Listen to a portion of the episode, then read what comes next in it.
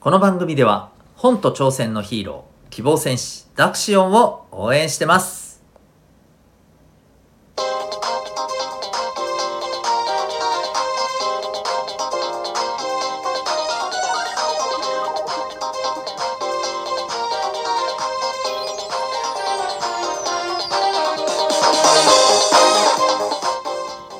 小中高生の皆さん日々行動してますか？あなたの才能と思いを唯一無二の能力へ。親子キャリア教育コーチのデトさんでございます。小中高生の今と未来を応援するラジオ君 the NEXT。今日はつまらないのは世界ではなくあなたでは。というテーマでお送りしていきたいと思います。はい、えー、ちと過激なテーマでごめんなさい。という感じですがぜひお付き合いください。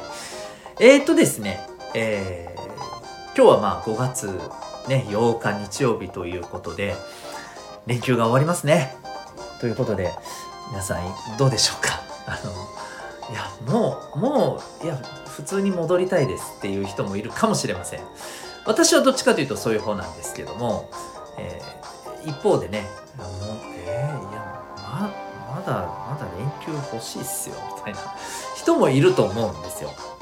で、どっちがいいかどうかは別としてですよ。個人的にはまあそういうふうにあのやっぱりねあなんか日曜戻ってきてよし日曜楽しもうっていうふうに考えれた方がいいんじゃない？楽しいんじゃないっていうふうにはね思ったりしますけども。はい、えー、別に連休は連休で楽しんだらいいと思うんですけどね、うん、あの日常が戻ってくるのも戻ってくるで楽しめたらいいと思うんですけど、実はちょっとそういう話とも近いっちゃ近いんですが今日のテーマですよ。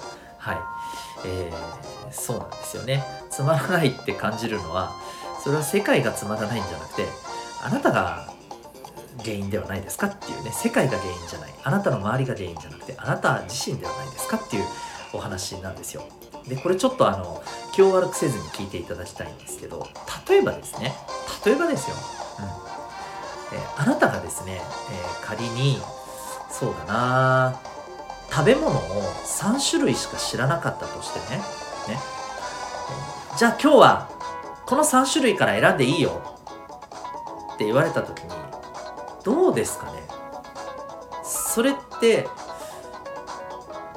食べ物を食事を本当に楽しめてる人だと言えるでしょうか？例えばそうね、うん、冷やしそうめんと,、えーと、ハンバーグとうんそうだな。パスタ、うん、スパゲティね。しか知らなかったとして。この3つの中から自由に選んでいいよ。さあどうする？って言われた時に。えー、ハンバーグでしょ？まあまあ食べたことでし。ょパスタ、うん、スパゲティもあるし、うん、はい。うん、どうしようかな。って感じじゃないですか。いまいち楽しくないでしょ。楽しそうな感じしないでしょ。それよりもさ、えー、この3つ以外にもあお寿司もあるステーキもあるあオムレツもあるな。えー、どうしようっていう方が楽しそうじゃないですか。ね。レストランに行ってメニューが3種類しかないレストランといろいろあるレストランどっち行きたいですか。言うまでもないと思うんですよね基本的に、うん、つまり何が言いたいかっていうとつまらないって思ってるのはあなたが今持ってる選択肢やろうと思ってることが選べることが少ないからじゃないんですか？他の選択肢を知らないからじゃないんですか？って思うんですよね。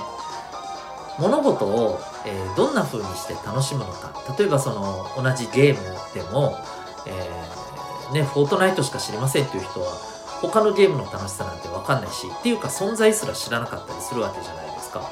そしたらその楽しさなんて分かんないですよね。分かんないし体験するチャンスはないですよね。基本的に知らない間は、うん、そういうことだと思うんですよ。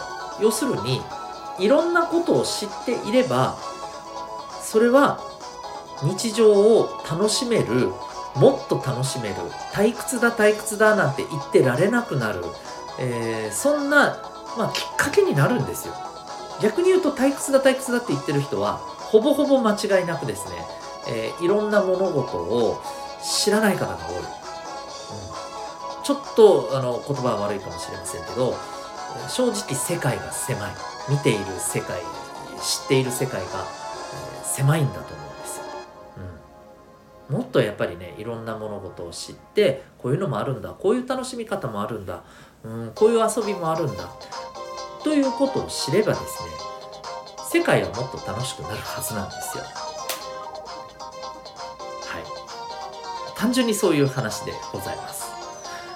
で、えーまあ、これからですねあのまた皆さんはいろんなえー、なんていうのかないろんな場面があったりすると思うんです。それこそ今日話をしたように長い連休が楽しかったなって思う連休が終わっちゃう。ね。そういう時にじゃあどんな風に受け取るのか、うん、例えば普段の、えー、平日の普段の日常っていうのをこんな風にして時間を過ごしたりこんなものに時間を使ったりこういうふうなことをして、えー、過ごしたりいろんな、えー、楽しく充実に自分が、えー、感じられるような物事を知っていて時間の使い方を知っていればですねむしろ連休と違って普段の日になった時にじゃあ学校帰ってきてからの時間ね限られた時間でこれとこれをどうやったらいいかなっていうふうにむしろ何て言うのかなやりたいことをそこでどう工夫してやるかっていうことの方が課題になってくるわけですよ。つまんないって言ってられなくなるむしろ、うん、やることが多すぎてやりたいことが多すぎて時間が足りないみたいな時間もっとくれみたいな精神と時の部屋くれみたいな、えー、感じになると思うんですよね、ということで是非ですね今あなたは手持ちの、えー、楽しめる方法の、うん、カード何枚持ってますか？ね、楽しめるネタいくつ持ってるんですか？もしあんまないなと思った人はですね大丈夫ですよ。はい。いっぱいあります。気づいてないだけです。いっぱいあります。えいっぱいある。えでもないよ。自分の周りには見当たらない。どうすればいいの？どうすればいいか。聞きましょう。周りの人に聞きましょう。あなたは何して楽しんでるの？聞いてみてください。で聞いてみてその人から出てきたこと答えがあなんか楽しそうって思うかもしれないし。え何それ？えそれ面白いの？つまらなさそうなんだけど。とか、えー、いろいろ思うかもしれませんがとにかく一旦自分の感覚は置いといてやってみてください。特にやったことがないんであればやってみてください。はい、何度も言いますがつまらないって思ってるのは残念ながら今の時点でのあなたの見えてる世界は狭いからなんです。知らない世界が多すぎるんです、知ってる世界を増やしていけばそこに楽しいものはいくらでも見つかります。で世界が広がっても見つからないっていう人はですね、えーこれは何らかの理由で自分であえて世界を狭くしてるんです。これちょっと難しいかもしれませんけど本当にそうなんです、うん、広い世界を一回見たんだけどいやあれはつまらないに違いないって言って見ないふりをしてるだけなんです。で、えー、見ないふりをしてしまうのはもちろんこれはもったいないことですが、えー、私はそれを何て言うのかな、うん、ただの愚かしい行為だっていうふうにあの何て言うのかな吐き捨てるつもりは全くなくてそうなってしまう理由もちゃんとあったりすると思うんですよ、うん、他のものをいろんなものを見れる余裕がないとかねもしかしたら。気持ち的なものとか、うん、見れるようなうんちょっと心の状態にない。っていうことかもしれない。だからこの辺はあのそこでね自分の状態に気づいていけばいいだけの話なんですよ、うん、ちょっと話が少し脱線したので戻しますけど、えー、とにかく今日の、えー、一番お伝えしたいポイントはですね、えー、いろんな物事をまずは知ってみましょう。体験してみましょう。そこで、えー、いろんな、えー、自分が知っている、まあ、手札を増やしていけばカードを増やしていけばそこから楽しいものはいくつか見つかってくるはずなんです新しい物事を10個20個ぐらい知ればその中から1個か2個ぐらいはですね、えー、あなたにとってこれはまあ面白いかもなっていうものが見つかってくると思うんですよ。これを1個も2個も探さずにですね、面白くない面白くないって言ってるのは、もう本当にあのー、て言ったらいいのかな。うん。半径1メートルしか見渡してない状態で、世界って狭いな。半径1メートルしかないんだなって。いやいやいや、いやいや、あんた周りよく見てっていうね、感じですよ。海に出てさ、あのー、ね、周り1メートルしか見なくて、海ってちっちゃいなって言ってる人人いたらどう思います？大丈夫ですか？って思うでしょ？うん。極端な話、そういうことなんですよ。見てないだけなんです。で、見る方法はいっぱいあります。ネットだってあるんだから。うん。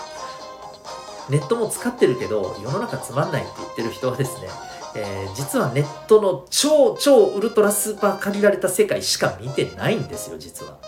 そこしか見ようとしてないんです。あるいは見させられてるんです。はい。アルゴリズムとかなんとかによって。うん。なので、この辺りのところをですね、また、まあ、また脱線しようとしてるけど、えー、その辺りのところはまた別のところでお話しますけど、これまでもお話してますけどね、はい。